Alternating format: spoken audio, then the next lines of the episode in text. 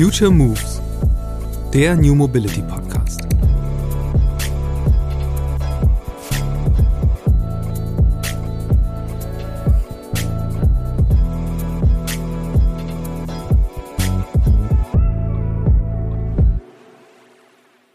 Also wir sehen das E-Bike halt als das als das Fahrzeug der Zukunft, was Städte verändern wird. Ja, also weniger Autos, mehr Platz, Mobilität, die leise ist, die nachhaltig ist, die keine keine ähm, keine Ausstöße hat und so weiter. Ja, und und ein ganz großes Ding davon ist, dass halt mehr Leute darauf umsteigen müssen, um darum quasi so Druck zu erzeugen, dass die Infrastruktur sich ändert, dass sich geärgert wird, wenn, wenn Fahrradwege unsicher sind, wenn Kreuzungen schlecht gestaltet sind und so weiter. Und was, was unser Produkt ja macht, ist, es, es erleichtert den Einstieg. Ja, kannst du halt einfach ein Ding mieten, kannst halt einfach sagen, ich probiere das jetzt mal aus.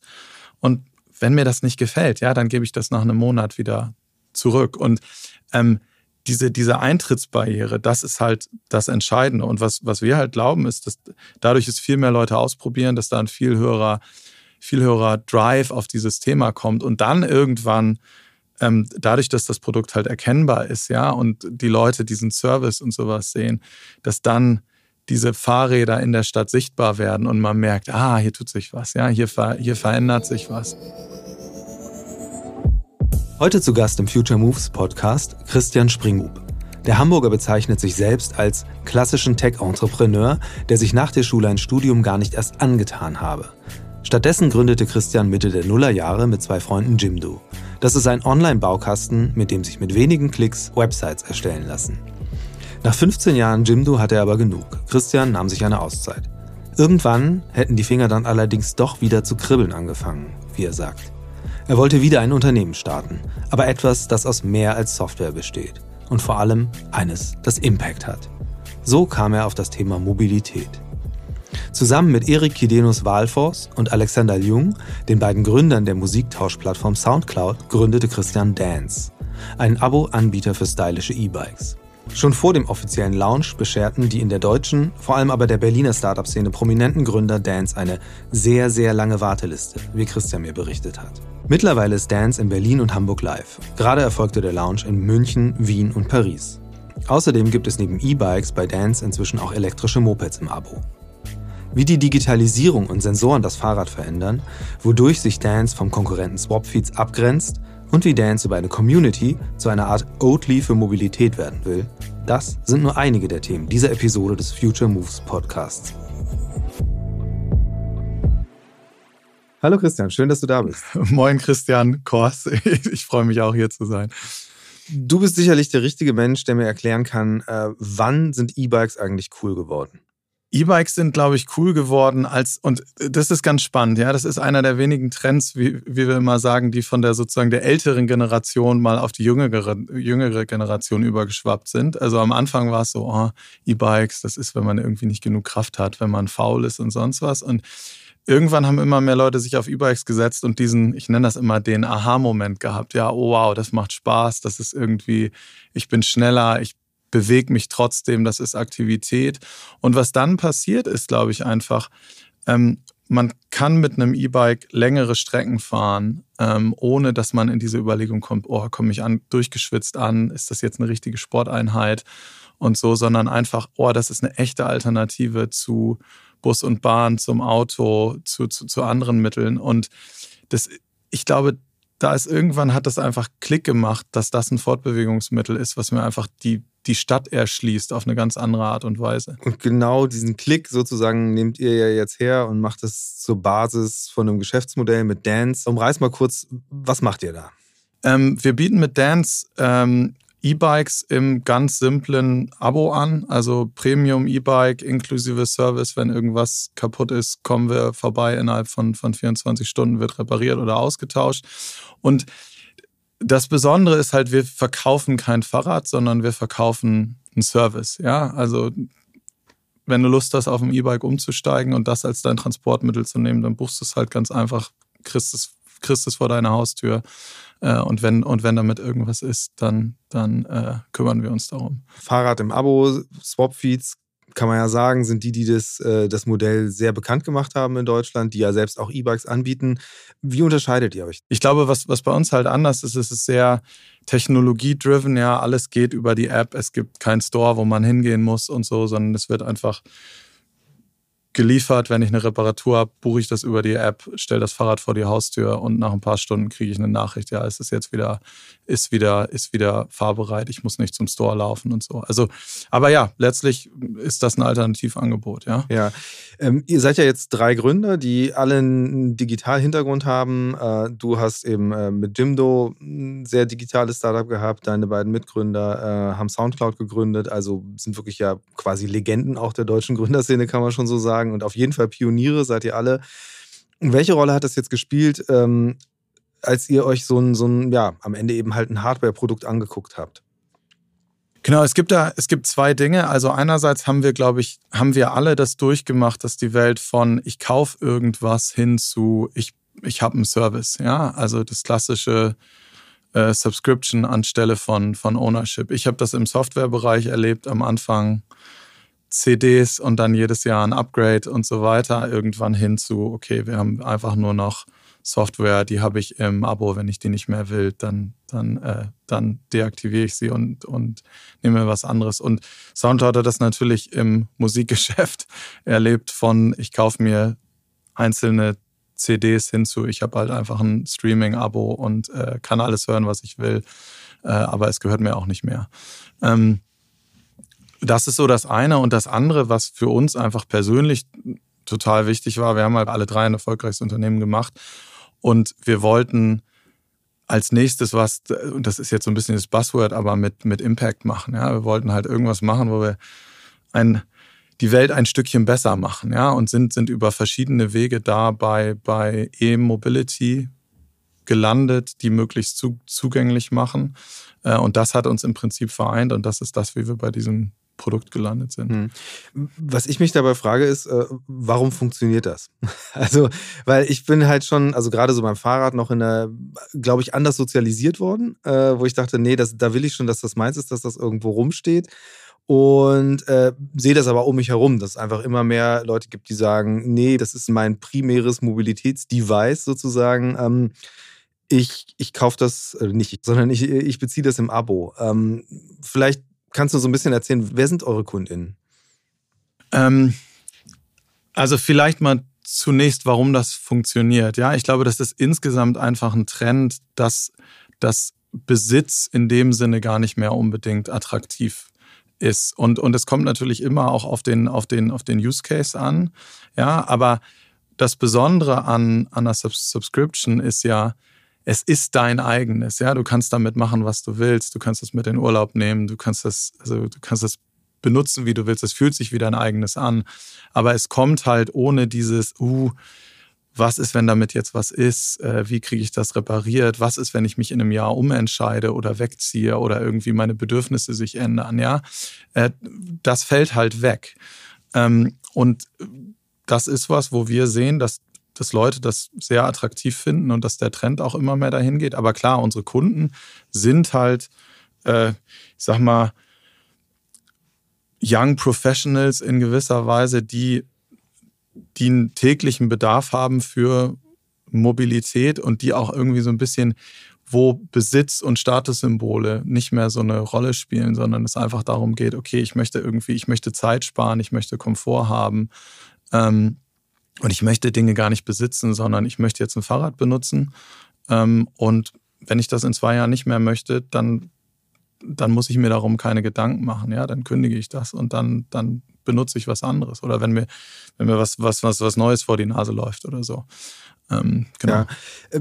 Was, also eben dieses veränderte Vertriebsmodell oder andere, äh, veränderte Besitzformen sind ja das eine. Das andere, wo, wo viel Digitalisierung oder digitale Transformation drinsteckt, ist ja tatsächlich das Produkt selbst. Also ihr, ihr erhebt ja auch Daten, ihr folgert daraus äh, Schlüsse über den Zustand des Bikes. Ähm, sag mal so ein bisschen jetzt auch bei der Produktentwicklung, wie was, was waren da so die Leitlinien? Was war euer Interesse und ja, was macht ihr mit den Daten? Was für Erkenntnisse zieht ihr daraus? Wie nutzt ihr die? Ja, letztlich die, die Daten, also, also erstmal unser Ansatz ist halt, dass du wirklich ein Produkt hast, wo Technologie genutzt wird, um Dinge einfacher zu machen. Ja, also zum, nehmen wir mal das klassische Ding, Reparatur oder irgendwas ist. Ich habe halt eine App, ich gehe da rein, ich sag, was damit ist. Äh, falls wir sozusagen über einen Sensor einen Fehler stellen, können wir das direkt sozusagen anzeigen und, und, äh, und, und daraus Zum Beispiel? was. Also. Naja, wenn, also ich meine, der Klassiker ist, wenn jetzt, was weiß ich, wenn, wenn die Batterie ein Problem hat oder das sogenannte E-System irgendwie, dann, dann sehen wir das halt und können sagen, ja, hey, da, da gibt es ein Problem, wir würden das uns mal gerne angucken oder der Kunde hat es schon, schon selber gemerkt. Aber wir können halt sozusagen schon, bevor wir mit der Reparatur überhaupt anfangen, äh, sehen, was da, also was wir mitbringen müssen, was da eventuell kaputt ist und so. Also ich meine natürlich, wenn jetzt irgendwas abbricht, das sehen wir natürlich nicht durch einen Sensor, ja. Also das ist schon, das ist schon noch ein mechanisches Produkt, aber ich glaube, was, was, was entscheidend ist, ist halt diese Customer Experience, ja. Anstatt irgendwo anzurufen, zu einem Laden zu gehen, sich das alles anzugucken, ist es halt, ich gehe in eine App, mache davon Fotos im Zweifel, buche es gehe dann weg, ja, ich muss auch nicht da sein, sondern kommt jemand, kann das Fahrrad entriegeln sozusagen über, über Technologie, kann es reparieren, kann es auch einfach austauschen. In dem Moment wird dann das Fahrrad einfach mit dem, mit dem Kunden, also das neue Fahrrad mit dem Kunden verbunden und dadurch hast du diese, diese ganze Experience, die Technologie ermöglicht, die das einfach sehr, sehr einfach macht, total abgebildet. Hm. Du hast eben selbst schon gesagt, äh, dass bei euch eben dieser, dieser Purpose-Gedanke auch dahinter stand oder Impact-Gedanke ähm, bei der Gründung von Dance. Ähm, jetzt ist es ja so, äh, was ich interessant finde, ist, dass ihr sehr stark darauf setzt, eben auch eure Kunden direkt als Community zu verstehen. Und ähm, da aufzubauen. Erklär mal, was genau ist da jetzt irgendwie äh, mehr als einfach äh, stetigen Kontakt zu denen halten? Also inwieweit ist da wirklich eine Community als Gemeinschaft drin? Also wir sehen das so, ja, das ist also Fahrrad, also wir sehen das E-Bike halt als das als das Fahrzeug der Zukunft, was Städte verändern wird. Ja, also weniger Autos, mehr Platz, Mobilität, die leise ist, die nachhaltig ist, die keine keine ähm, keine Ausstöße hat und so weiter. Ja, und, und ein ganz großes Ding davon ist, dass halt mehr Leute darauf umsteigen müssen, um darum quasi so Druck zu erzeugen, dass die Infrastruktur sich ändert, dass sich geärgert wird, wenn, wenn Fahrradwege unsicher sind, wenn Kreuzungen schlecht gestaltet sind und so weiter. Und was, was unser Produkt ja macht, ist, es es erleichtert den Einstieg. Ja, also ein E-Bike ist halt eine sehr, sehr teure Anschaffung, wenn man das kauft. Man muss sehr viel Recherche machen. Äh, alle, also was wir zumindest wissen, ist, dass Kunden natürlich auch Angst haben, das Falsche zu kaufen. Ja, das heißt, die Hürde, bis man das überhaupt macht, ist relativ groß. Das ist so das eine. Das andere ist, sobald man etwas besitzt und es kaputt geht, haben wir sehr oft gehört, wird es halt dann stehen gelassen und wird dann wird doch wieder aufs Auto umgestiegen oder auf Bus, Bus und Bahn und diesen ganzen Friction, wie wir sagen, ja, das nehmen wir alles weg. Also kannst du halt einfach ein Ding mieten, kannst halt einfach sagen, ich probiere das jetzt mal aus. Und wenn mir das nicht gefällt, ja, dann gebe ich das nach einem Monat wieder zurück. Und ähm, diese, diese Eintrittsbarriere, das ist halt das Entscheidende. Und was, was wir halt glauben, ist, dass dadurch es viel mehr Leute ausprobieren, dass da ein viel höherer, viel höherer Drive auf dieses Thema kommt und dann irgendwann ähm, dadurch, dass das Produkt halt erkennbar ist, ja, und die Leute diesen Service und sowas sehen, dass dann diese Fahrräder in der Stadt sichtbar werden und man merkt, ah, hier tut sich was, ja, hier, ver hier verändert sich was, ja. Aber also was sich daraus dann entwickelt, so als Community, das ist, glaube ich, dann eine Frage, die mit, die mit Scale kommt, ja. ja. Also Genau. Aber ein total spannender Punkt, äh, was du ja auch sagst. Eigentlich, eigentlich adressiert ihr ja Leute, äh, wo irgendwie klar ist, so urbanes Publikum, sprich, die sind schon eher bei Twitter als jetzt vielleicht jemand, der nicht in der Stadt wohnt. Äh, die nutzen Instagram vielleicht intensiver. Ist das wirklich so Teil des Businessplans gewesen, zu sagen, wir wollen genau diese Zielgruppe haben, um auch einfach äh, den Reach dann zu kriegen? Ja, sicherlich. Also ich glaube, man muss da halt unterscheiden. Letztlich letztlich für uns ist wichtig, dass möglichst viele Leute auf, auf E-Bikes umsteigen und auf unser Produkt. Ja, das ist einerseits natürlich ein geschäftlicher Hintergrund, aber andererseits ist das halt auch die Mission unserer Firma. Definitiv sind die Social-Kanäle halt für uns ein sehr dankbarer Kanal, wo wir halt Leute erreichen können, die eine Offenheit dafür haben, die auch, die diese Themen Nachhaltigkeit, Stadtveränderung und so weiter, die das auch, die das auch angeht und die da eine Affinität haben, sich über diese Kanäle zu informieren. Aber das ist jetzt, das ist für mich eher eine Marketing-Taktik, ja. Ähm, ich glaube, was natürlich spannend ist, ist, dass wir über diese Kanäle in der Lage sind, sozusagen, wenn wir dann sehr, sehr viele Kunden haben in Städten, dass wir natürlich auch, dass wir irgendwie schaffen, Sprachrohr zu erzeugen, ja, wo man auch mal sagen kann, guck mal, hier sind ein paar tausend Leute. Äh, wir haben gefragt, wie die das sehen oder wo sind die fünf schlimmsten Kreuzungen und das dann auch nutzen können, um das sozusagen weiterzugeben an die Stadt oder also darüber so ein bisschen, ich sag mal, Druck ist vielleicht das falsche Wort, ja, aber so ein bisschen so Aufmerksamkeit am, zu am generieren auf das Thema. Glaube ich, trifft Druck das schon. Also ich, ich denke jetzt gerade so, das Oatly der Mobilität wäre ja eigentlich genau sowas. Also eine Marke, die halt sich ganz klar ja, verkehrspolitisch in dem Fall positioniert und äh, ja eben zur Stimme von so einer Community wird. Ich weiß, es ist immer so zwieschneidig, weil man natürlich, wenn man Business mit äh, eben solchen politischen Dingen verknüpft, macht man sich natürlich auch sehr leicht angreifbar. Ähm, aber klar, springender Punkt, was du sagst, ist Scale. Also du brauchst dafür halt erstmal dann eine Community, die eben mehr als 15 Überzeugungstäter sind. Die helfen dir vielleicht ein paar mehr Fahrräder zu verkaufen, aber politischen Impact hast du da noch nicht. Ähm, deswegen lass uns auch mal, also lass uns mal über die Marke sprechen, weil das finde ich eben total interessant, was du sagst ist ja eine Strategie, die man jetzt äh, bei Swapfeeds ja auch sehr stark sieht. In ihrem blauen Vorderreifen geht es ja auch ganz klar darum. Also, das ist ja, du sendest dann eine Botschaft quasi unfreiwillig oder freiwillig als, als Kundin dieser, dieser Marke. Ähm, wie, wie genau geht ihr das an? Du hast schon gesagt, es ist eine auffällige Farbe, äh, die euer Fahrzeug hat. Ähm, beschreibt mal so ein bisschen, äh, was euer, eure Strategie ist, eben die Marke überhaupt sichtbar zu machen. Wie ist denn da eure Roadmap, wirklich äh, Dance zu einer Marke zu machen für E-Mobilität?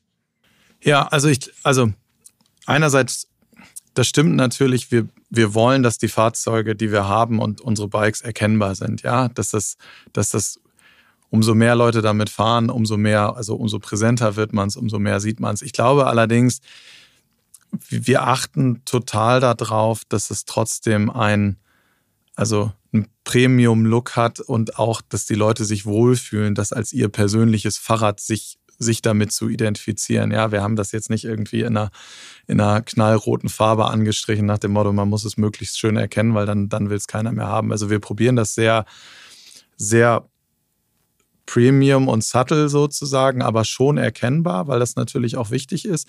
Auch einfach, dass das so ein bisschen, dass man nicht das Gefühl hat, man hat jetzt ein Fahrrad, was einfach aus dem Laden kommt, was aussieht wie, wie, wie jedes andere, sondern dass das Produkt auch als, als Teil von dem Service für, für, für sich steht. Ja. Ähm, und ich glaube, dass diese Fahrzeuge auf der Straße sind und so ist natürlich für uns ein sehr dankbarer Marketing-Effekt, aber da wollen wir gar nicht zu doll drauf. Also wir wollen nicht, dass das Fahrzeug das schreit. Ja, man soll das irgendwie erkennen, aber wir wollen uns da auch nicht, also wir wollen die Kunden dadurch nicht verschrecken, dass das, dass das so zu identifizierbar ist sozusagen oder man sich damit unwohl fühlt. So, aber das ist, ich glaube, der, der wichtigere Punkt ist eigentlich, dass die Leute über diesen Service sprechen werden. Ja, also und ich glaube gerade vor allen Dingen so diese, ähm, dieser, dieses leichte Ausprobieren, ja, ich gehe auf eine Seite, ich bestelle das, das wird mir einfach nach Hause geliefert, ich kann das ausprobieren. Und vor allen Dingen, sobald ich irgendwie ein Problem habe zum ersten Mal und das dann unkompliziert und schnell gelöst wird, ja, das ist das, worüber Leute sprechen und was, glaube ich, auch ein ganz wesentlicher Unterschied ist zu, ich gehe in den Laden, kaufe was, äh, aber danach bin ich halt irgendwie bin ich ein Kunde, der nichts mehr kauft, sondern der irgendwie eine Reparatur hat.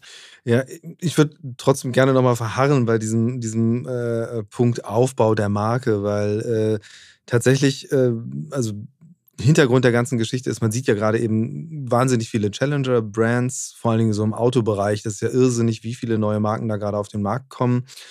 Ähm, die teilweise, wo es ja auch schon fast ein bisschen schwer ist, die zu unterscheiden, einfach ähm, aber jetzt in dem Bereich Fahrrad, wo ihr seid, eben ihr seid ja relativ alleine noch mit diesem Geschäftsmodell. Und die Frage ist ja so ein bisschen dabei, ähm, ist das eigentlich jetzt der Moment, den man vor allen Dingen auch nutzen muss, um eben erstmal sehr viel in die Marke zu stecken, damit man dann die Produkte erweitert und eben genau das ist ja der Punkt oder meine Beobachtung, ihr habt jetzt eben dann mit, mit eben diesem Moped noch ein ganz neues Produkt. Ähm, wie genau fügt sich das zusammen und wo wollt ihr mal hin? Also gibt es irgendwann dann vielleicht doch, ne, vielleicht nicht unbedingt Autos, aber auch noch andere Fahrzeuge? Autos nicht.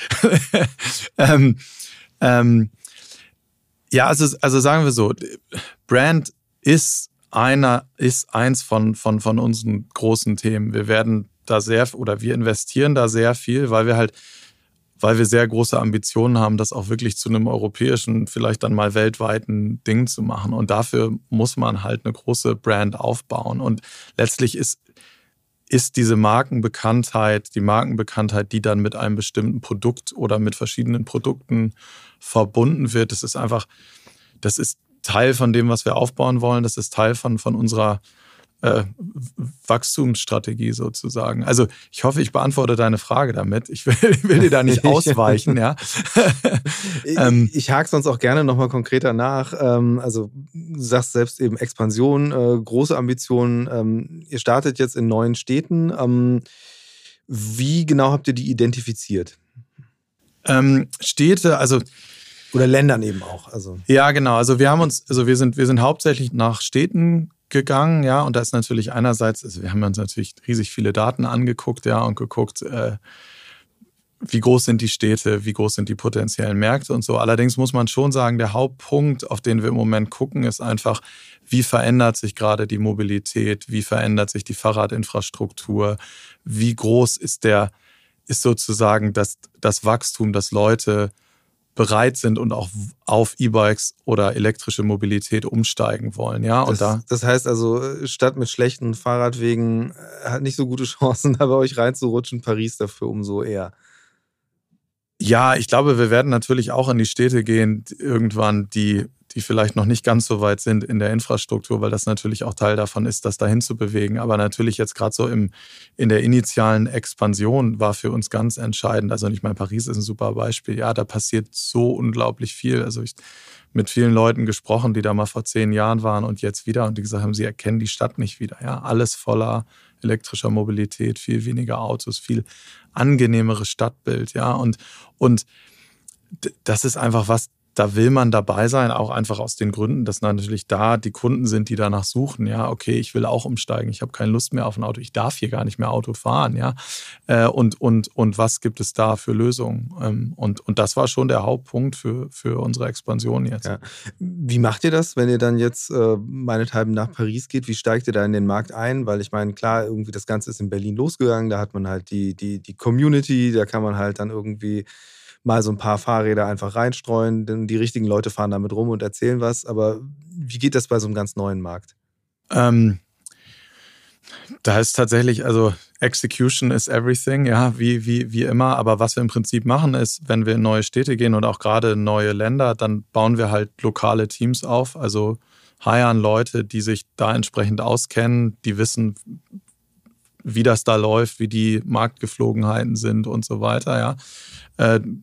Mit denen gucken wir dann, wie, wie müssen wir das Produkt anpassen, wie gehen wir daran, äh, ent, entscheiden über entsprechende Marketingstrategien und so weiter und, und bauen natürlich sozusagen die, die, die Local Operations auf, wobei die halt tatsächlich aus so einer Art, ich sag mal, Playbook kommen. Ja, also wir brauchen halt einen Workshop, wir brauchen Fahrer, Mechaniker und so weiter. Aber das ist relativ einheitlich tatsächlich. Also das ist dann wirklich einfach expansionsgetrieben.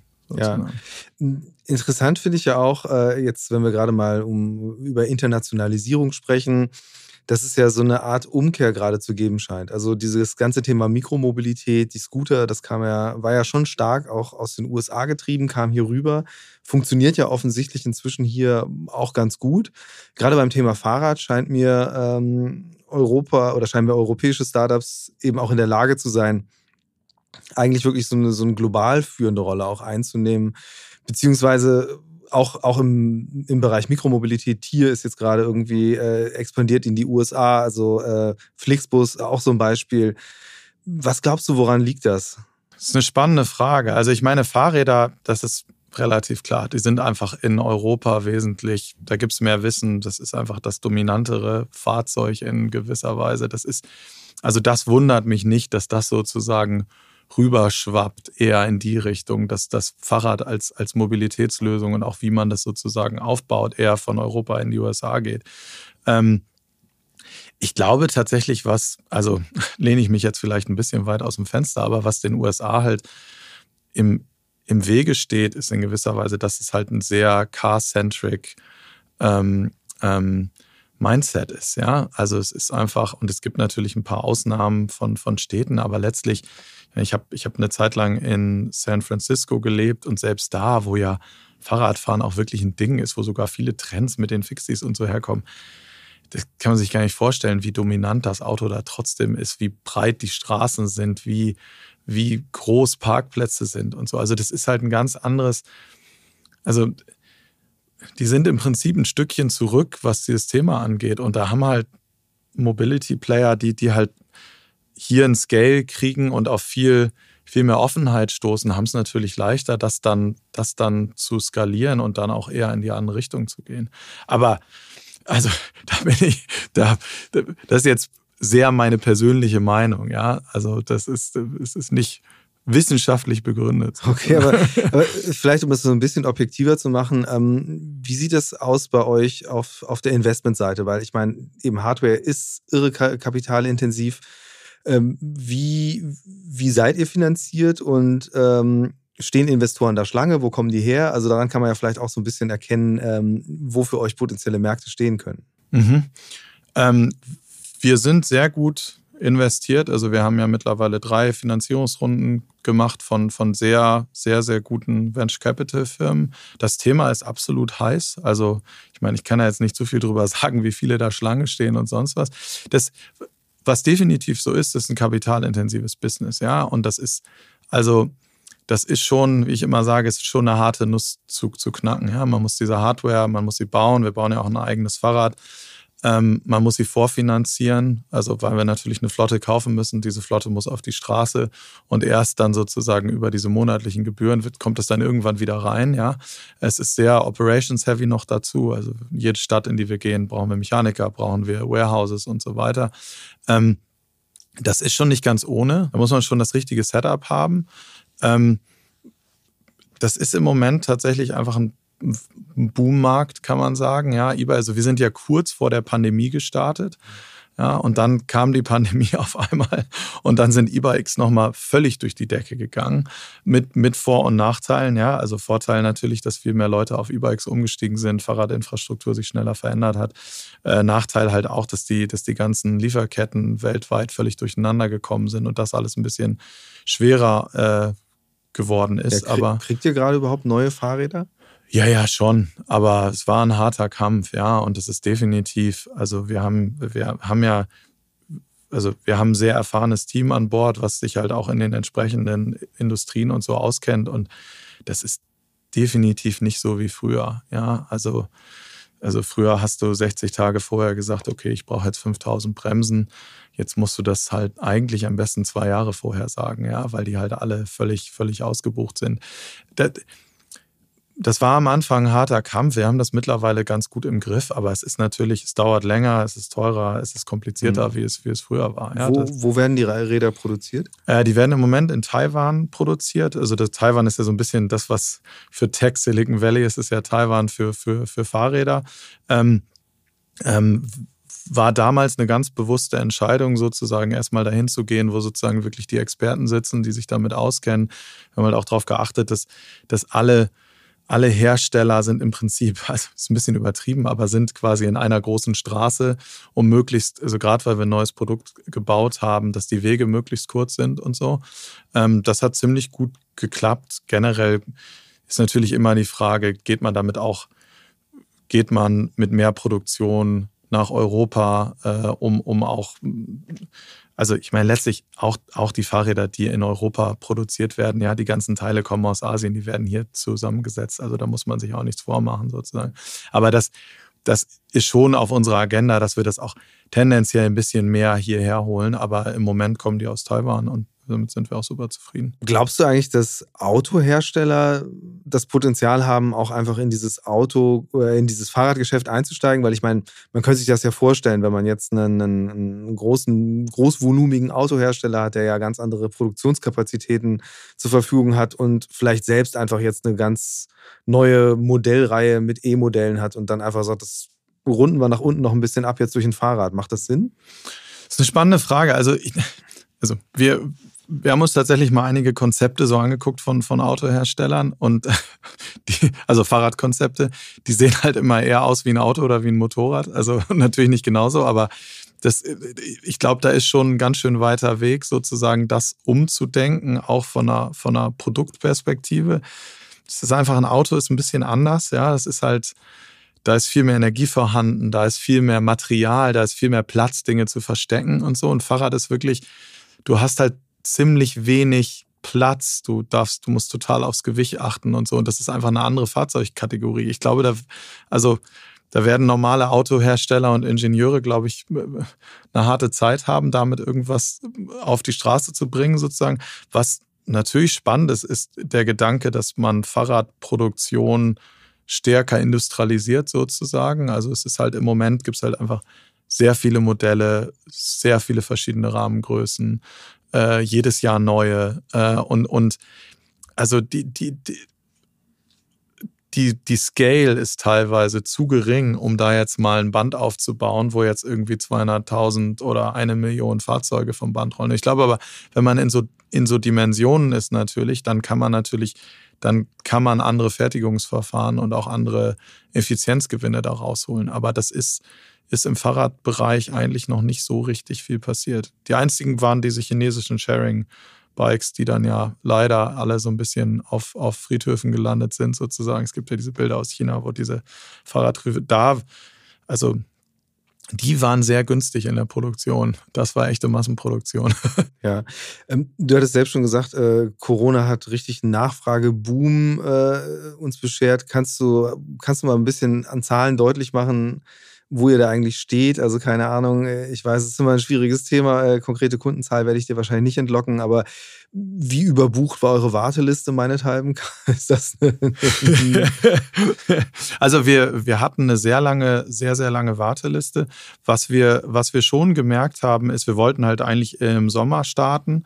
Ja, sind dann, sind dann irgendwann wegen dieser Lieferketten, Schwierigkeiten, sind dann irgendwann so eher in Richtung Winter gekommen und es war halt tatsächlich auch ein sehr neues Produkt. Äh, wir haben nicht so groß die Trommel gerührt, sondern haben uns darauf konzentriert, sozusagen, also wir nennen Berlin und Hamburg sind auch noch so ein bisschen in der Pilotphase, könnte man sagen. Also wir haben jetzt, wir, wir haben ein paar hundert Leute mit, mit unseren Fahrrädern unterwegs, aber wir müssen halt gerade noch sicherstellen oder haben sichergestellt, dass das alles wirklich auch rund ist. Und jetzt quasi mit diesen neuen Städten und so geht es halt März, April, geht es dann, geht's dann auch richtig in die, äh, wie, wie sagt man, rühren wir ordentlich die, ja. die, die Trommel. Ähm. Aber das, das verstehe ich dann richtig. Das ist aber dann eigentlich eine Entscheidung, die ihr trotzdem schon vor anderthalb Jahren oder so treffen musstet, dass dann überhaupt genügend Fahrräder da sind. Ja, ja, das auf jeden Fall. also, und das war halt auch, also wir, wir wollten die eigentlich im Sommer bekommen und das war tatsächlich, da war Corona einfach im Weg, ja. Es war zeitweise fast unmöglich, Container zu kriegen überhaupt. Es haben sich alle möglichen Bauteile vers verspätet. Teilweise hat sich das Aluminium verspätet für die, für die Rahmen und so. Also, und, und das war halt so, das ist auch okay. Dadurch hatten wir mehr Zeit, das Produkt auch wirklich richtig solide zu machen und, und irgendwie sicherzustellen, dass wir nicht, es ist ja bei Hardware immer so ein Ding, man sollte halt aufpassen, dass man so ein Ding nicht einfach zu schnell auf die Straße stellt, sondern es vernünftig validieren, testen und so weiter. Und dafür hatten wir jetzt genug Zeit. Das ist im Prinzip ganz gut, aber ja, ähm, das war definitiv Corona-bedingt. Aber da, wir haben halt in den ganzen, in diesen ganzen Monaten halt auch ziemlich viel gelernt und sind jetzt in so einer stabileren Phase, wo halt auch wirklich die Supply Chain, wie man so schön sagen äh, sagt, äh, sitzt. Ja. ja, lass uns noch mal so ein bisschen über den, den Markt oder überhaupt die Verschiebung innerhalb äh, dieses Feldes Mobilität sprechen. Also, weil es ist ja wirklich interessant, äh, wie viel da gerade passiert und dass eben inzwischen diese Idee von, von Abos ja wirklich äh, selbst bei den größten größten Autoherstellern der Welt angekommen ist, die da massiv versuchen, irgendwie Ressourcen hinzuschieben, beziehungsweise ja, einfach darauf wetten, dass das für sie auch ein, ein Vertriebskanal ist, der halt irgendwann mal signifikant wird. Und das heißt ja bei so einem großen Konzern, dass da irgendwie nicht nur 20 Millionen Umsatz gemacht werden, sondern schon deutlich mehr. Ähm, wie positioniert ihr euch da eigentlich in dieser ganzen Umgebung und wo vor allen Dingen, wie habt ihr festgemacht, äh, das ist jetzt genau unser Modell? Also, weil auf der anderen Seite sieht man ja eben, dass es ganz interessante Geschichten gibt. Also, dass äh, Sharing-Anbieter, die eigentlich eben im Scooter- und Fahrradbereich unterwegs sind, auf einmal ein eigenes E-Bike auf den Markt bringen wo ich mich ja auch frage, also Bird in den USA, wo ich mich frage, was genau ist die Idee dahinter? Also warum machen die das?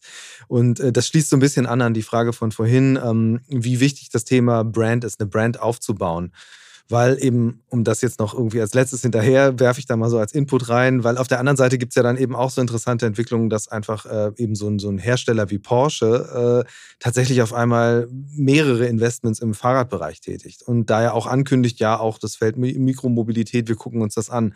Und keine Ahnung, ob da jetzt mal ein E-Scooter rauskommt, äh, wo Porsche draufsteht, aber es ist zumindest so, dass ja sich die Vorstellung davon, wie sind die Kundenbedürfnisse, die müssen ja heftig durcheinander geraten sein. Äh, und man, und es wird halt viel ausprobiert. Und ja, wo, wo befindet ihr euch in dieser ganzen Gemengelage? Und das ist eine gute Frage, eine sehr, sehr, sehr, sehr, sehr große Frage. Es wird auch zum Teil wirklich ausprobiert, ja. Also ich glaube, viele von diesen Dingen, die da ausprobiert werden, werden auch wieder, äh, kommen auch wieder zurück in die Ideenkiste. Was sind deine drei Kandidaten? Ich glaube, dass Burton E-Bike verkauft zum Beispiel ist kompletter Quatsch, aber gut, es ist. Ähm, Porsche werden wir sehen, ja. Ich kann mir schon vorstellen, dass sie auf Dauer auch versuchen, E-Bikes auf den Markt zu bringen. Werden die in das Subscription-Business reingehen? Das glaube ich nicht. Ich meine, Ford war auch im Sharing drin, jetzt haben sie es komplett abgestoßen mit Spin. Also, das ist. Ich glaube, generell gilt halt, man muss ein Geschäft schon wirklich ernst meinen und vor allen Dingen richtig verstehen. So, und, und also das ist vielleicht auch mal zu der, zu der, zu der Brand oder wie wir bei, bei diesem Produkt gelandet sind. Ein Subscription-Geschäft und ein Produkt ist halt wesentlich anders als ein Produkt zu bauen und zu verkaufen. Also das ist eine ganz andere, es ist halt ein ganz anderes Businessmodell und erfordert ein ganz anderes Ding. Also vielleicht mal ganz kurz. Also eine Sache, warum wir ja auch ein eigenes Produkt bauen, ist einerseits natürlich, weil es Teil von der Brand ist und weil wir nicht einfach wollen, dass man sagt, ja, ich miete mir da ein Fahrrad von Bird, ja, sondern oder von, von irgendeinem Fahrradhersteller, sondern ich habe das Dance Bike, ja. Aber äh, das ist die Brandseite. Die andere Seite ist einfach, wir müssen, also unser Incentive ist ja, dass wir ein Produkt bauen, was super einfach zu reparieren ist, super einfach zu warten ist und sehr, sehr lange hält, ja. Also unser Geschäft lohnt sich nur dann, wenn diese Fahrräder auch mehrere Jahre auf der Straße sind. Äh, wenn ich ein Fahrrad baue, was ich im Laden verkaufe, dann, dann, das klingt jetzt ein bisschen böse, ja, aber es kann mir eigentlich ein bisschen egal sein, ob das nach drei Jahren kaputt geht. Und es ist auch oft ein bisschen egal, wie schwer oder leicht das zu reparieren ist, weil das ist dann halt ein nachgelagertes Problem. Das ist in dem Moment vom Verkauf nicht entscheidend. Da ist sozusagen, wie sieht's aus, was sind die Features und wie teuer ist es vor allem. Und für uns ist wie teuer das Fahrrad ist, ist bedeutet für uns, also Total Cost of Ownership, ja, wie lange hält das? Wie oft müssen wir das reparieren? Wie teuer sind die Reparaturen? Und das erfordert eine ganz andere Produktdenkweise. Das resultiert in einem ganz anderen Produkt, was wir bauen müssen. Und das ist die große Herausforderung. Deswegen glaube ich auch, dass viele schwer haben werden, die sozusagen einfach ihr Produkt nehmen wollen, reguläres Fahrrad oder sonst was und das einfach in, in, in, in sozusagen ein, ein Abo-Geschäft stecken. Und das, das ist, das ist ähnlich mit dem Sharing. Ja, du kannst ein normales Fahrrad nicht auf die Straße stellen zum Sharing, dann ist das nach zwei Monaten hinüber, weil das weil das quasi, also weil, weil das Nutzungsverhalten anderes ist. Ja, ich meine, die, wenn du Sharing Bikes anguckst von, von den ganzen, das, das sind ja Panzer. Ja, die sind halt dafür gebaut, dass da auch mal Leute gegentreten, dass die, dass die lange halten, dass die auch mal im Fluss fallen oder sonst was. Und das, und wir sind irgendwo dazwischen. Ja, ein, ein schönes Fahrrad, was man auch als eigenes Fahrrad haben will, aber halt was trotzdem sehr lange hält, leicht zu reparieren ist und so weiter. Ja, mhm. das, ja. Ja, ähm, total, macht total Sinn. Also auch mit Blick auf Nachhaltigkeit, äh, gerade wenn du sagst, du hast halt ein Fahrrad, wo Aluminium drin steckt, hast, musst du ja den Anspruch auch direkt haben, dass es dann auch wirklich lange hält. Ähm, Auf der anderen Seite ist es eben auch ein digitales Produkt. Ähm, wie, wie verbindet ihr das? Also jetzt auch mal abgesehen von, von irgendwie äh, dem Feststellen von potenziellen Schäden und so, wie verlängert ihr dieses Produkt digital? Also jetzt mal so ganz, ganz high level sehen wir das eigentlich so, dass das Produkt, also dass das Smartphone, was du hast, im Prinzip eine Extension ist oder, oder also dass das Produkt dadurch besser wird, dass du es mit deinem Smartphone steuern kannst. Ja, also und was wir zum Beispiel nicht glauben, ist, dass du in, in, so ein, in so ein Fahrrad ein riesiges Display einbauen solltest oder sonst was. Aber was du halt brauchst und was ja auch Teil von unserem Produkt ist, ist ein sehr, eine sehr gute Möglichkeit, dein Handy an dem Fahrrad anzubringen, am Lenker, stabil, ohne dass du dich da irgendwie groß drum kümmern musst und dass du dann sozusagen Navigation da drin hast, dass du sehen kannst, wie schnell du fährst, dass du halt Daten, Daten kriegst und siehst während, während der Fahrt, anstatt jetzt sozusagen anzufangen, in das Fahrrad selber einen Computer einzubauen. Ja? Also das ist jetzt ein sehr spezifisches Ding, aber ähm, ähm, und dann ist halt diese ganze User Experience da. Ja, du steuerst im Prinzip, also du guckst auf dein Ding und auf dein Handy und weißt, wo ist mein Fahrrad, wie weit bin ich gefahren, ja, was ist so, habe ich vielleicht Ziele, dass ich sage, okay, ich möchte mindestens 300 Kilometer fahren, so, also healthy Lifestyle und so weiter, ja, dass ich Daten sehe, ob ich, ob ich das geschafft habe, dass ich vielleicht irgendwann mal mit meinen Kollegen gucken kann, wer fährt mehr und so, ja, aber so, dass man, dass man wirklich dieses, dass, dass ich Daten kriege und dieses Handy mir, mir sozusagen hilft, das mehr aus diesem Gerät rauszuholen. Und dann geht es halt auch in diese ganze, das habe ich ja jetzt schon öfter erwähnt, Reparaturrichtung. Wenn damit irgendwas ist, dann will ich halt mein Handy rausholen und das Ding steuert das und schließt es und so. Aber gerade dieser, dieser Punkt in der Mitte zu sagen, so, ähm, ich kann da die Daten rausholen, ich kann da so Gamification-Elemente einbauen. Ähm, was sind denn so eigentlich die Vor- oder gibt es konkrete Vorbilder äh, für dieses Geschäftsmodell, das ihr da anstrebt? Also, weil ich muss hier spontan so an Peloton denken. Äh, gut, denen geht es jetzt gerade nicht so gut. Die waren aber erstmal ja auch riesiger Gewinner von der Pandemie und das ist ja auch nicht doof, was sie machen. Wenn sie sagen, also die sagen ja von sich, äh, wir sind eine Entertainment Company. Und sind sowas auch Gedankenspiele, die ihr habt, wirklich zu sagen, ja, das ist ja auch ein Trainingsdevice, kann das ja auch sein? Oder ähm, irgendwie das zu verknüpfen mit anderen Diensten, äh, sei es über Kooperation oder bei Eigenentwicklung, spielt das eine Rolle? Da denken wir viel drüber nach, um ganz ehrlich zu sein, da sind wir einfach noch ein bisschen früh für. Also ich glaube, im Moment geht es also, also das nutzt uns alles nichts, wenn das nicht ein super Fahrrad ist, mit dem man gerne fährt, ja. Und also ich glaube, das ist der Stand, wo wir, wo wir gerade sind. Ich, das sind alles die richtigen Ideen. Ich glaube, Peloton das ist nochmal ein bisschen was anderes, weil es halt wirklich ein Trainingsgerät ist. Und ich glaube auch, dass es sozusagen, also die Elemente spannend sind, von wegen, du hast auch ein Trainingsziel und dein täglicher Commute oder, oder so mit dem Fahrrad wird, wird dazu beitragen und wir sehen zu, dass du diese Daten auch da reinkriegst. Ja, aber das ist kein, das ist kein Sportgerät in dem Sinne. So, also, und das sehe ich auch definitiv so. Ja, das ist ein Fortbewegungsmittel und das ist der, der primäre Einsatzzweck. Ja, und das, ja. Kann man den Antrieb eigentlich abschalten? Ach so, ja klar. Okay, ja, nee, keine Ahnung. ich habe nicht so viel Erfahrung äh, mit E-Bikes. Also ich bin mal ein Lastenradprobe gefahren und fand das schon ganz, ganz faszinierend. Da war Ausschalten aber keine so gute Idee. Deswegen, ich vermute, das ist bei euch dann. Das ist anders, anders bei uns. ja, und das ist, also ich meine, generell, man, man, also was man sagt, ist, du erkennst, du erkennst daran, wie gut ein E-Bike ist, wenn du den Motor mal ausmachst und merkst, wie gut es dann trotzdem noch fährt, ja. Und, und unser Fahrrad fährt wie ein normales Fahrrad, ja. Und klar, es ist ein bisschen schwerer, weil es halt einen Akku drin hat. Was wiegt das? Äh, 22 Kilo. Mit ein normales Stadtrad ist irgendwo bei 12 oder sowas, glaube ich, oder? Ja, es kommt, ja, 12 ist schon, ist schon sehr leicht. Also, ähm, es, das kann man, das kann man so nicht sagen, aber die meisten Fahrräder sind schon 5, 15 Kilo plus. Und für ein E-Bike ist unseres eher auf der, auf der leichteren Seite. So. Ähm, also, genau. Aber es ist, also, es ist normales Fahrrad, das kann man auch mal in den Keller tragen. Man kann damit normal fahren. Ähm, also, das heißt, das ist jetzt, wenn man die Batterie mal nicht dabei hat oder nur mal kurz um die Ecke fährt, dann ist das nicht so, dass man sich nicht schafft, damit vorzubewegen. Aber es macht halt wesentlich mehr Spaß, wenn der Motor an ist. Ähm, ein Thema, das ja gerade, gerade hinsichtlich Skalierung auch eine große Rolle spielen könnte, sind ja, ist ja das ganze, dieser ganze Bereich Dienstfahrrad, äh, Mobilitätsbudgets oder wie auch immer, äh, was dann das Vehikel ist.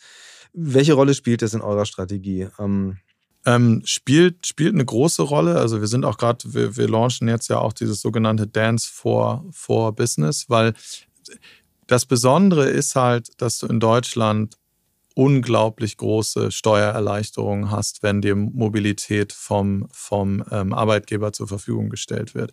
Und darüber sind halt auch Jobrat und Co. sehr groß geworden. Also im Prinzip ist es so, du kannst simpel rechnen, dass du ungefähr die Hälfte bezahlst. Ja, das ist das eine. Und das andere ist halt, dass auch Firmen immer größeres Interesse haben, äh, Mobilität als, also dieses klassische Buzzword, ja, Benefit zur Verfügung zu stellen. Also wir haben sogar selber eine kleine Studie gemacht, um das rauszufinden. Also das, ich glaube, was war es, 52 Prozent der Leute sagen, sie würden eher bei jemandem arbeiten, die äh, beim Arbeitgeber sein, der Mobilität als Benefit zur Verfügung stellt. Ja. Welche Leute habt ihr da befragt? Vor allen Dingen Städte oder komplett repräsentativ über alle Regionen? Nee, im Prinzip ganz normale Leute zwischen irgendwie 20 und 40 oder 20 und 50, ich weiß nicht genau. Aber wir haben eine ganz normale Marktforschungsstudie gemacht, um herauszufinden, wie wichtig ist das für die Leute, dass sie ihren Arbeit, also dass sie das von ihrem Arbeitgeber auch erwarten. Und das ist halt im Moment in aller Munde. Ja, die Firmen wollen natürlich, dass die Leute nicht unbedingt mit dem Auto zur Arbeit kommen.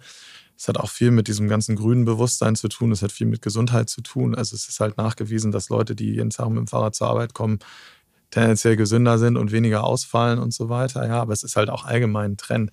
Ähm, und, und da bietet sich unser Produkt total an, dass Arbeitgeber das zur Verfügung stellen.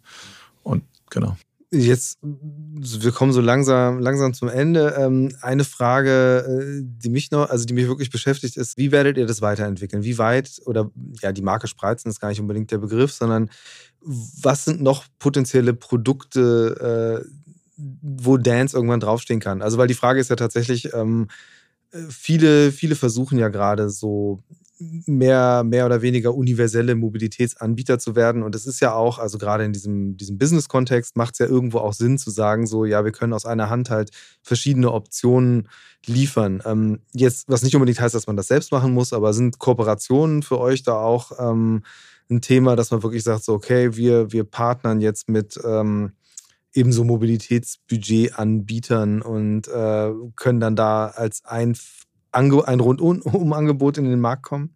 Ähm, ja, also einmal vielleicht zur Produkt-Roadmap, sage ich mal. Da kann ich natürlich nicht so viel drüber sagen. Also ähm, wir denken da über alles Mögliche nach, aber im Moment sind wir wirklich auf, auf, auf, auf das, was wir jetzt haben, fokussiert. Autos werden wir nicht machen, ja. Es gibt halt in dem Bereich elektrische Mobilität definitiv spannende Fahrzeugtypen. Also ich meine, diese Scooter kennt ja jeder, diese Kick-Scooter halte ich persönlich nicht unbedingt für das richtige Fahrzeug, für sozusagen, was ich persönlich habe, halte ich für Sharing für gut, ja. Aber also, das haben wir jetzt kurzfristig nicht vor, aber who knows, ja. Ich, was natürlich spannend ist, ist das ganze Thema Cargo, Cargo E-Bikes, ja. Also, weil da natürlich Kinder transportieren, Waren transportieren. Es wird halt auf einmal zu einer realen Alternative zum Auto, auch für Sachen, die über ein normales Fahrrad hinausgehen. Und da macht natürlich der E-Antrieb auch einen riesen Unterschied. Ja, also hast ja selber gesagt, wenn du mal mit so einem Lastenrad fährst, äh, was ohne E-Antrieb ist, das da muss man schon ganz schön reintreten und mit einem mit einem E-Lastenrad äh, fliegst du halt durch die Gegend, äh, ohne dass du dich da, dass du dich da groß abmühen musst. Und also das finde ich schon spannend, aber da haben wir jetzt auch kurzfristig irgendwie keine, keine Pläne. Ich warte ja persönlich immer noch auf das irgendwie wettergeschützte E-Bike, was irgendwie ein Magic-Dach darüber hat und ein bisschen warm ist. Wenn das jemand erfindet, würden wir es, glaube ich, sofort im Abo anbieten, aber ich habe es noch nicht gesehen. Ähm, genau, und dann, und dann so zu diesen Mobilitätsanbietern. Ähm, ja, zu, also wir sind sogar schon bei ein paar integriert, ähm, wo sozusagen so Plattformen, wo dann die Firmen sozusagen diese Mobilitätsbudgets als Benefit ausgeben können und wo dann einer von den möglichen Anbietern, die man nehmen kann, wir sind. Also das, das machen wir. Ähm, aber das ist halt mehr ein Vertriebskanal, um ehrlich zu sein. Mhm. Ja.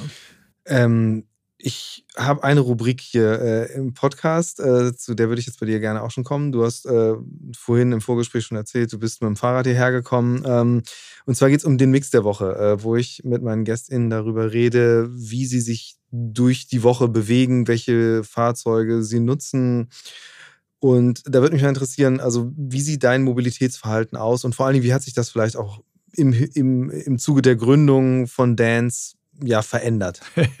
es hat sich tatsächlich wenig verändert, außer dass ich natürlich jetzt immer unser Bike fahre.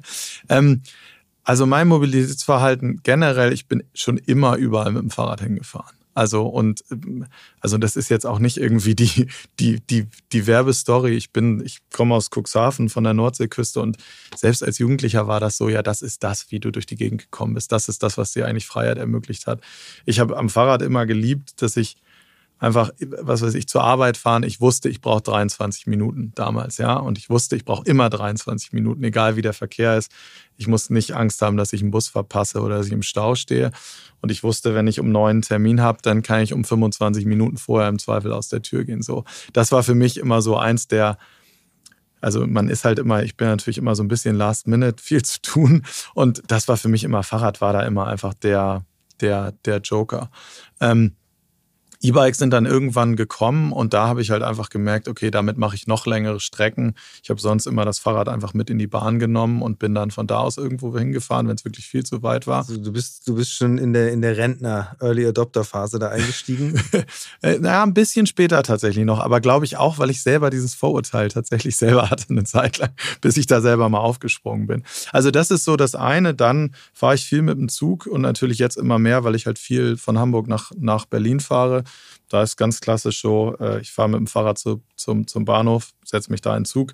In Berlin nehme ich dann tatsächlich äh, Shared Mobility, also meistens, meistens nehme ich Jump Bikes, ja.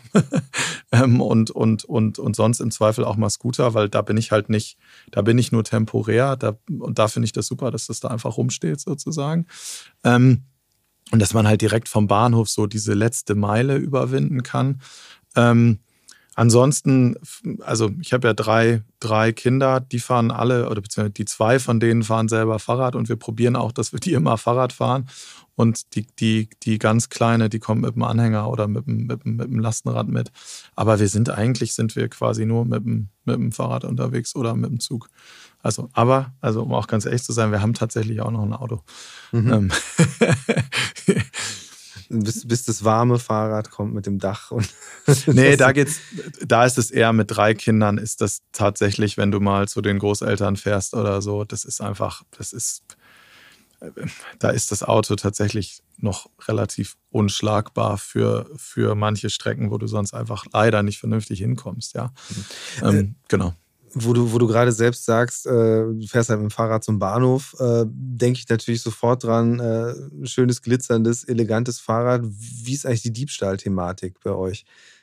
Also Diebstähle sind real, ja, die passieren einfach. Ähm, da kannst du also, wir haben, also das, das Gute da auch wie das ist genau wie mit der Langlebigkeit vom Fahrrad. Diebstahl zu verhindern, ist unser Problem. Ja, weil wenn es geklaut wird, dann hat man als Kunde eine kleine Selbstbeteiligung. Aber eigentlich ist es, also der Schaden entsteht uns. Das heißt, wir müssen uns darum kümmern, dass das Schloss und die ganze Absicherung vom Fahrrad so ist, dass sie halt dem auch standhält, ja. Und wir haben da halt, also wir haben einerseits haben wir ein, haben wir ein Tracking drin, so dass wir es im Zweifel auch wiederfinden können. Ähm, und wir haben halt, also wir haben sehr viele Experimente mit, mit Schlössern gemacht und haben halt ein sehr dickes Schloss dabei, was, was jetzt eigentlich so gut wie alle Leute abhält. Es kommt trotzdem immer mal vor, dass da quasi ein Profi kommt, der eine Flex dabei hat, der dann so ein Ding einfach mal mitnimmt. Ja, also das ist, also jeder erzählt, jeder, der mir erzählt, dass das in einer Großstadt nicht, nicht, nicht der Fall ist, das stimmt nicht, aber die Zahlen sind okay. Ja, also das ist, ähm, aber auch da muss ich sagen, ich würde jetzt auch nicht ein Premium-E-Bike, egal ob von uns oder sonst wie, würde ich nicht für eine Woche an irgendeinem Bahnhof stehen lassen. Da ist die Realität leider echt eine andere. Ja, aber eigentlich, eigentlich ein interessantes Thema, weil tatsächlich, also Van Move, äh, die nutzen das ja sogar für Marketing. Also da gibt es eine TV-Serie, die einfach dann diesen Fahrrädern hinterherjagt. Habt ihr, habt ihr da auch Leute, die dann auf die Jagd gehen, wenn mal doch eins verschwindet? Oder wie macht ihr das? Ja, also wir haben da jetzt, also wir haben noch kein, kein festes Team dafür. Wir haben das schon ein paar Mal gemacht, auch dann mit Polizei und so. Wir haben da manchmal Erfolg gehabt, manchmal nicht. Wenn du dann vor so einem Hochhaus stehst, wo du keine Ahnung hast, wo das dann in diesem Hochhaus ist, nützt dir das halt auch alles nichts, ja. Ähm, ähm, das machen wir, aber ganz ehrlich, das ist halt auch viel Marketing-Story. Ja, also Van Moof macht das sehr gut. Ja, sehr, sehr schöne Videos, schön, schön anzugucken. Aber keine Ahnung, Realität ist auch, was weiß ich, ein Freund von mir wurde sein Van Moof geklaut aus dem Keller. da ist gar nichts passiert. Ja, die haben ihm neues geschickt nach irgendwie zwei Monaten und das war's. Also da ist, glaube ich, die Werbestory schöner als, man, als, die Realität. Kann man so ein Rad nicht eigentlich dann auch sperren einfach? Also wie so ein Handy aus der Distanz, dass du sagst, okay, nö, dann steht es halt rum und lädt nicht mehr oder so oder keine Ahnung. Ja, kannst du. Du musst natürlich, also das Ding ist, die Fahrraddiebstahl ist nicht unbedingt immer so, dass du einen Profi da hast, der genau weiß, was er da stiehlt. Ja. Ähm, das ist einfach, du musst, also, du musst ja auch erstmal die Batterie wieder aufladen können und rauskriegen können und so. Also, also in real sind, glaube ich, die wenigsten Diebstähle so, dass, die, dass sich darüber wirklich Gedanken gemacht wird. Ja, es ist dann halt ein Fahrrad, was für, für Teile auseinandergenommen wird oder womit man halt einfach so rumfährt, ohne dass der Motor noch funktioniert. Diebstahl ist oft nicht smart. Ja, wir haben auch schon Dinger gehabt, da hat es einfach jemand danach ins, ins, ins Gebüsch geworfen. Da hast du gemerkt, ja, okay, vielleicht zwei Tage benutzt und dann auch gemerkt, ja, okay, war jetzt irgendwie Quatsch. Ja. Gut, aber das ist, das ist quasi so die, die Schattenseite der Mobilitätswende. Interessant ist ja eigentlich die andere, also wo eben neue Businessmodelle entstehen, aufgebaut werden, neue Marken entstehen. Bin, ich bin sehr gespannt, wie das jetzt weitergeht. Bin vor allen Dingen auch gespannt, ähm, wie das dann in einzelnen Märkten funktioniert und ja, wie groß die ganze Geschichte bei euch noch wird. Vielen ich Dank, auch. dass du bei mir warst. Ja, vielen Dank für das Interview. Future Moves, ein Podcast von OMR und Hamburg Messe und Kongress.